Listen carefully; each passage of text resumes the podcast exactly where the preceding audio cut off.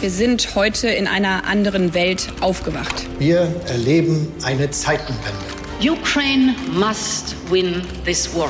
Gas ist von nun an ein knappes Gut. Weil Krise ist, halte ich an der Schuldenbremse fest.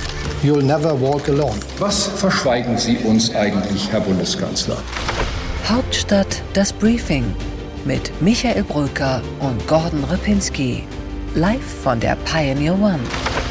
Freitag, 8. September. Wir sind kurz vor Weihnachten. Gordon Repinski hat das Weihnachtsgeschenk für mich schon gekauft. Hallo, guten Tag, Gordon.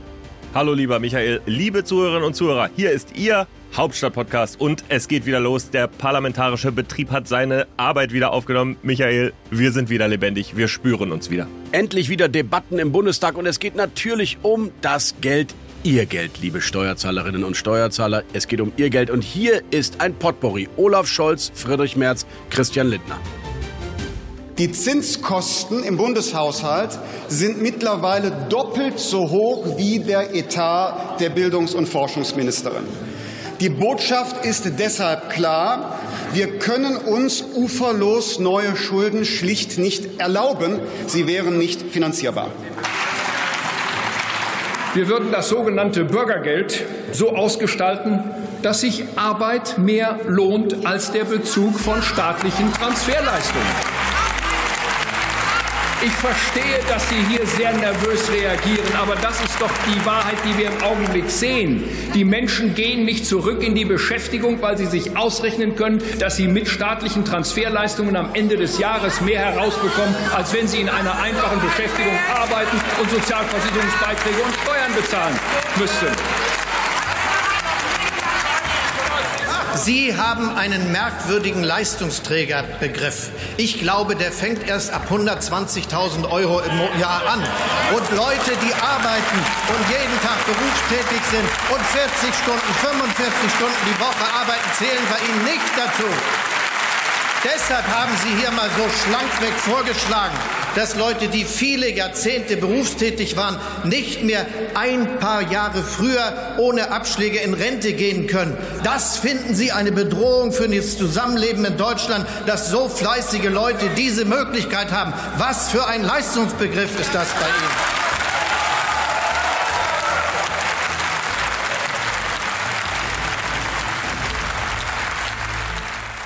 Ja, das war am Mittwochmorgen wirklich ein Olaf Scholz, ein Bundeskanzler on fire. Und zugleich sind viele Fragen ungelöst. Nämlich, was macht man jetzt mit den Investitionen? Wie geht's jetzt voran? Wie finanziert man vielleicht auch die Waffenlieferungen? Und natürlich die Frage, wie unterstützt man Industrie und Wirtschaft? Hier die kurzen Fakten nochmal. 445 Milliarden Euro will der Bund im kommenden Jahr ausgeben. Das sind immerhin 30 Milliarden weniger, als eigentlich vorgesehen waren. Und es sind nur noch, muss man ja fast sagen, nur noch 16,6 Milliarden Euro Nettokreditaufnahme, also Neuverschuldung. 30 Milliarden Euro weniger als in diesem Jahr. Und damit wird formal die Schuldenbremse eingehalten, aber eben nur formal. In Wahrheit gibt es einen Klima- und Transformationsfonds, es gibt ein Bundeswehr-Sondervermögen. Dieses Land lebt deutlich über die Verhältnisse, hat es allerdings in diverse Sondervermögen geschoben und das ist eigentlich das Traurige. Normalerweise gibt es eine Kasse, Gordon, dort kommt Geld vom Steuerzahler rein, das wird prioritär ausgegeben für die wichtigsten Maßnahmen und da links und rechts daneben dürfte es eigentlich gar nichts mehr geben. Ja, völlig klar, überhaupt kein Widerspruch von meiner Seite. Äh, deswegen ist es ja auch eine Scheindebatte eigentlich um die Schuldenbremse und trotzdem ist auf der anderen Seite ja irgendwie nicht genug Geld da für das, was gemacht werden muss. Jedenfalls in einer solchen Ampelkoalition, in der die einen, die FDP unbedingt eher Steuern senken wollen, auf keinen Fall auf der Einnahmenseite etwas verändern wollen und auf der anderen Seite die SPD ganz klar sagt, wir kürzen nicht eine Sozialleistung nur weil Krieg ist, mal so frei übersetzt. In so einer Situation kommst du natürlich mit dem Geld dann irgendwie auch nicht aus. Ähm, das macht es nicht leichter, aber es ist eben auch eine Situation, die der Industrie jetzt zum Beispiel nicht hilft und deswegen ist die ungelöste Debatte auch am Mittwoch ungelöst, ja die um den Industriestrompreis, um die Frage, wie schaffen wir es, dass die großen energieintensiven Unternehmen auch in Deutschland bleiben. Ich verstehe, Gordon, dass du wieder über neue Subventionen und neue Staatsausgaben reden möchtest. Ich möchte nur einen Satz vorher noch sagen. Wir können über den Industriestrompreis reden, aber weißt du, was mich wirklich besorgt, Gordon, in diesem Haushalt? Bitte sehr, lieber Michael Brücker. Ich bin ich kann es kaum erwarten. Was besorgt das? Eigentlich dieser Haushalt, wie die letzten 20, 30, 40 Haushalte wahrscheinlich auch, dass wir so geknebelt sind von Ausgaben, die ohnehin stattfinden müssen und die aber immer steigen. Wenn du 180 Milliarden Euro hast, die du ohnehin für Pensionslasten, Klammer auf, immer weiter steigen. Niemand in Deutschland redet über eine Pensionsreform. Aus meiner Sicht echt ein Desaster. Personalausgaben, Bundeswehr natürlich auch und so weiter. Und die Sozialausgaben steigen einfach immer weiter. Das sind dann Rechtsansprüche, da kann man gar nichts mehr machen. Wo ist ist der Gestaltungsspielraum eigentlich der Politik noch? Ja, und wo ist die Vorbildfunktion der Politik? Ich finde es ja einen wunderbaren Punkt, den du da gerade gemacht hast. Ein Wunderpunkt wolltest du ja, sagen. Ja, ein Wunderpunkt und ein wunderbarer Punkt, dass du über die Pensionen sprichst. Das ist natürlich etwas, was dann die eigenen äh, Behörden auch betreffen würde und die eigenen Mitarbeiterinnen und Mitarbeiter. Und äh, du kannst auch noch einen Schritt näher an die Politik gehen. Du hast es ja mit Christian Lindner auch auf dem Schiff auf der Pioneer One diskutiert. Auch bei der Frage hoher Beamter oder auch parlamentarischer Staatssekretäre ist ja diese Regierung nicht vorangegangen und ist auch in Christian Lindner nicht vorangegangen, auch bei den Beauftragten, so viele wie nie zuvor, auch sinnlose Beauftragte, auch von der FDP übrigens. Also da fehlt mir einfach auch die Vorbildfunktion. Hast du völlig recht. Und wenn der eine einen Beauftragten bekommt, muss der andere ja auch einen bekommen, egal ob er den eigentlich haben will. Und was so ein mancher maritimer Beauftragter oder was auch immer wirklich macht mit seinem Stab und seinen Referenten, ich will es gar nicht wissen. Aber du hast den Industriestrompreis angesprochen, Gordon. Du kriegst von mir eine klare Haltung dazu. Bitte nicht. Bitte nicht. Ja. Aber dann schreibst du bitte nicht danach über die drohende Deindustrialisierung von äh, Deutschland und die Unternehmen, die abwandern, äh, Stahlindustrie und äh, Autoindustrie, weil das ist dann eben auch die Konsequenz. Ich finde, so ehrlich muss man auch sein. Zwei unbequeme Fakten, lieber Gordon Repinski.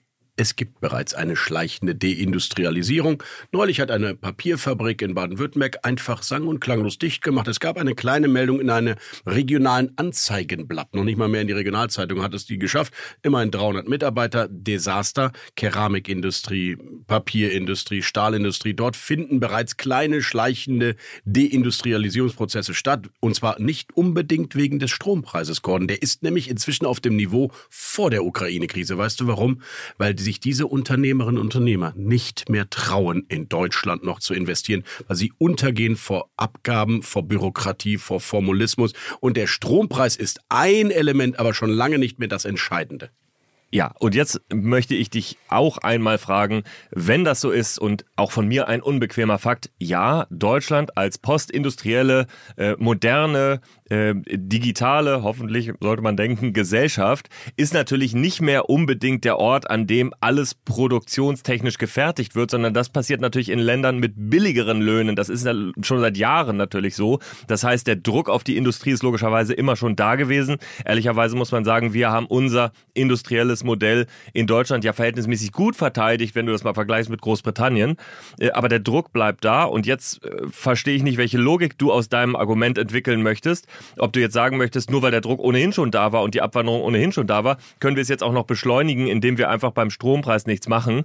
Wie gesagt, es ist gar kein Plädoyer für den Industriestrompreis, aber man sollte den Fakten in die Augen gucken, was passiert, wenn man da eben wegguckt. Ich habe ja noch gar nicht meine Argumente gegen den Industriestrompreis genannt, sondern nur gesagt, dass es bereits die Deindustrialisierung gibt. Hier kommen meine drei zentralen Argumente gegen den Industriestrompreis. Und ich zitiere erstmals in meinem Leben, weil Wahrheit gibt es nur zu zwei, einen Ökonom, den ich ansonsten wirklich für schwierig erachte, nämlich Professor Marcel Fratscher. Der hat gesagt, und ich zitiere so indirekt zumindest, ein Industriestrompreis würde das Gegenteil von dem verursachen, was er eigentlich will, denn er würde eine Nachfrage der Großindustrie nach eben diesem Billigstrom auslösen. Energiesparen würde konterkariert. Die Privathaushalte werden übrigens auch nicht einbezogen. Die kleine Industrie, die Gewerbetreibenden, die Händler werden nicht mit einbezogen. Klammer auf, trotzdem wird es ein gigantisches Volumen. Friedrich Merz hat mal ausgerechnet, bei 10 Cent Deckelung Industriestrompreis bist du mal ganz schnell bei 100 Milliarden Euro, die du eigentlich in die Hand nehmen musst. Ein gigantischer Subventionswettlauf und ein zentrales Argument immer wieder auch, der Staat, wenn der einmal solche Subventionsausgaben, Umlagen eingeführt hat, Klammer auf, man erinnere sich an den Soli, den es immer noch gibt, dann wird er die nie wieder abschaffen, von wegen befristet. Das habe ich noch nie geglaubt. Ja, das stimmt auch. Diese Argumente stimmen auch und die sind natürlich im Kanzleramt auch präsent, ähm, dass äh, eben diese Anreize falsch gesetzt werden und äh, auch die Dauerhaftigkeit, wenn das ein Wort ist, äh, ist natürlich ein, ein Problem. Ich glaube, die 100 Milliarden ehrlicherweise von Friedrich Merz, die sind jetzt ein bisschen zu hoch gegriffen. Ich kenne Berechnungen zwischen 7 und 30 Milliarden. Auch das ist unfassbar viel Geld. Ähm, aber deswegen zögert Scholz ja auch und er zögert gemeinsam mit Christian Lindner. Aber der Druck aus der SPD, auch von den Grünen, im Prinzip von allen anderen außer Christian Lindner und Olaf Scholz eben, ist eben riesig, auch aus den Ländern. Stefan Weil hat es vor der Ministerpräsidentenkonferenz in Brüssel noch einmal gesagt.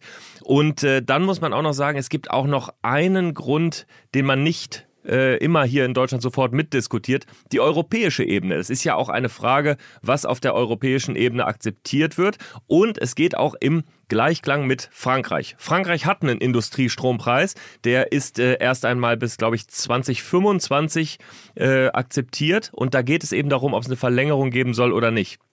So, und wenn natürlich Deutschland jetzt sagen würde, wir machen einen Industriestrompreis, dann ist es sehr, sehr wahrscheinlich, dass wir in ein großes Subventionsgehabe in Europa kommen. Auch das ist ein Grund dagegen. Michael Brücker, dein Take hierzu, du lachst. Ich weiß nicht, was es hier zu lachen gibt äh, bei lieber, diesem wichtigen Punkt.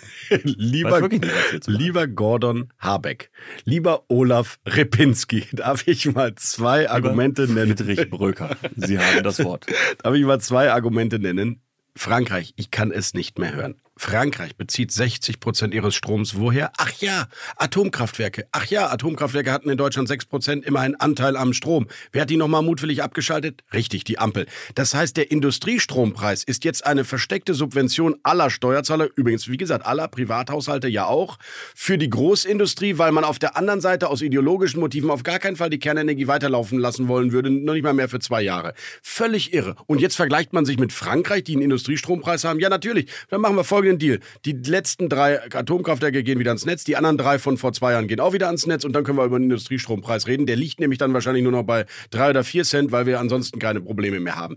Ich kann es nicht mehr hören. Die ganze Welt hat die Atomkraft in ihrem Preispolitik mit drin. Wir nicht. Also subventionieren wir sie jetzt hinterher und die kleine, die kleine Hausfrau und die äh, Fachkraft muss das jetzt bezahlen für die Großindustrie. Es gibt's doch nicht. Das ist doch eine verquere äh, Logik, Gordon. Also, aber du bist auch in keiner energiepolitischen Diskussion glücklich glücklich, wenn du nicht einmal sagen kannst, äh, dass äh, Rot-Grün die Atomkraft abgeschaltet hat. Äh, das muss immer dabei sein. In dem Fall ist es leider zwingend. Wir können ja nicht einen Industriestrompreis subventionieren, ja. ohne darüber zu reden, dass der Strompreis vorher künstlich verknappt wurde durch die Atomkraft. Das genau. gehört halt leider dazu. Aber auch in jeder dieser Folgen muss ich dir leider antworten, dass diese Regierung hat einfach nur das auslaufen lassen, was eine schwarz-gelbe Regierung vorher beschlossen hat. Auch das gehört zur Wahrheit dazu. Ähm, ja, aber es ist eine schwierige Situation äh, mit dem Industriestrompreis. Strompreis. Und ich sage dir noch einen Aspekt, der es noch schwieriger macht. Denn die SPD stellt ja nun mal den Kanzler. Die SPD freut sich über Tariflöhne, über Gewerkschaftsbindung, über, ähm, über gewerkschaftlich organisierte Arbeiterstrukturen. Und die findest du eben auch noch vor allem in der Industrie. Und gerade dort wäre ja dann die Abwanderung zu befürchten.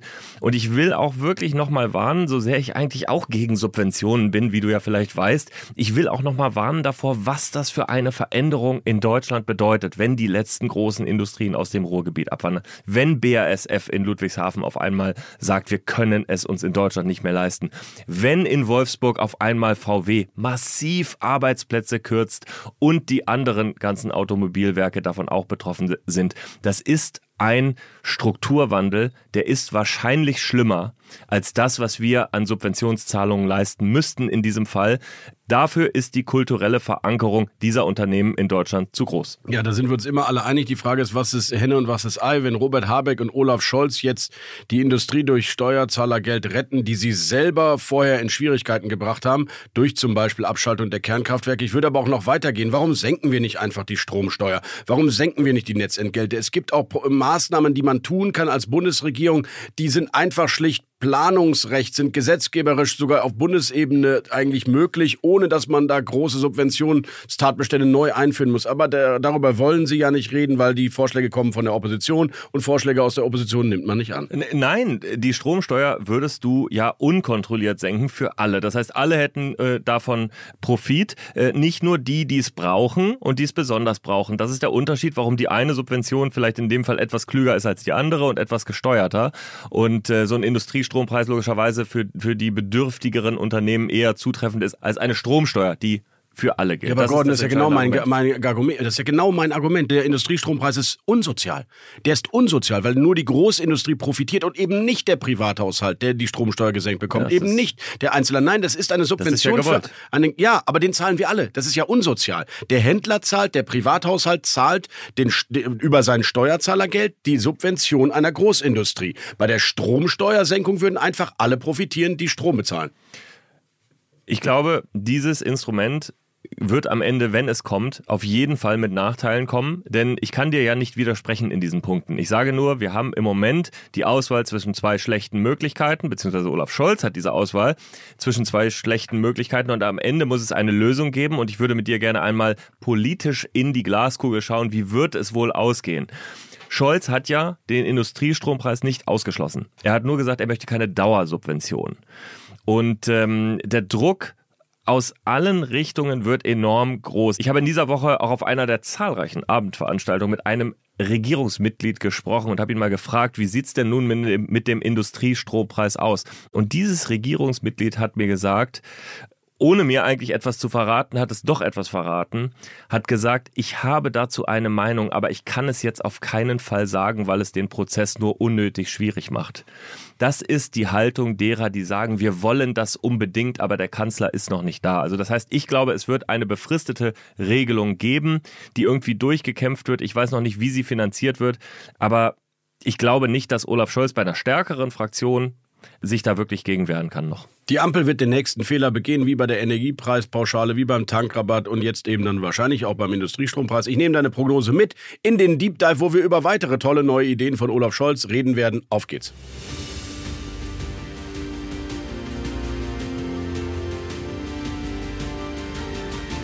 Unsere weiteren Themen heute im Deep Dive sprechen wir über Olaf Scholz und die Idee des Herbstes womöglich. Der Deutschlandpakt soll das Land aus der Krise bringen. Im Interview der Woche Otto Fricke, Chefhaushälter der FDP-Bundestagsfraktion. Er erklärt uns den neuen Haushalt. Bei What's Left sprechen wir über den Einäugigen am Rednerpult, über den stürzenden Kanzler, über den stolpernden Jogger, über Olaf Scholz und die Piratenklappe. Bei What's Right die CSU, Hubert Aiwanger und die Chancen bei der Landtagswahl für die beiden Parteien. Bei What's Next sprechen wir mit unserem Chefarchäologen und Diplom-Informatik Parlamentsvermesser Rasmus Buchsteiner über die Bürgerräte, die bald in Deutschland starten sollen. Ein Satz zu das kürzeste, beliebteste, prägnanteste und schönste Interview der Berliner Republik mit Martin Hesselbart, Geschäftsführer des Seehamer Kreises in der SPD. Bis hierhin und nicht weiter. Liebe Zuhörerinnen und Zuhörer, dabei haben wir Ihnen eigentlich noch eine ganze Menge in diesem Podcast zu bieten. Zum Beispiel die wunderbare Diskussion über den Deutschlandpakt und die Frage, wie es eigentlich weitergeht. Und Michael Brücker wird ja auch noch mit einem echten Experten sprechen, mit Otto Fricke. Aber darüber hinaus gibt es diesen Podcast und viele weitere Podcasts jede Woche, wenn Sie Pioneer sind oder es noch werden wollen. Kommen Sie doch einfach an Bord, denn es gibt wirklich nicht nur Gordon Repinski und Michael Brücker. Ich empfehle Ihnen gerade in diesen Tagen besonders herzlich den Executive-Modus, den neuen Rhetorik-Podcast von Stefan Wachtel, Edle Federn mit Juli C., Der achte Tag mit Aleph Doan, natürlich unser Ökonomie-Briefing mit Lars Feld und Justus Haukapp. Es gibt immer noch die Schattenmächte, eines der spektakulärsten Podcast-Projekte. Danke an Stefan Rupp und Josie Müller in dieser Phase. ThePioneer.de, diese bunte Welt von traumhaft interessanten Podcasts gibt es nur bei uns. Und Sie können uns sogar auch live sehen. Michael Bröker und ich treten live auf und äh, performen diesen Podcast vor Ihnen. Also es gibt wirklich Streit zum Anfassen in verschiedenen Städten, bald wieder in Berlin und ein Produkt, das wollen wir Ihnen auch noch wirklich ans Herz legen, nämlich Wohngold, den neuen Podcast über die Immobilienbranche, die Probleme und Herausforderungen von unserer Kollegin Laura Block. Also kommen Sie zu uns, thepioneer.de und äh, folgen Sie diesem Podcast und äh, ja, geben Sie uns Feedback und kommen Sie zu uns. Hauptstadt das Briefing mit Michael Brücker und Gordon Ripinski. Live von der Pioneer One.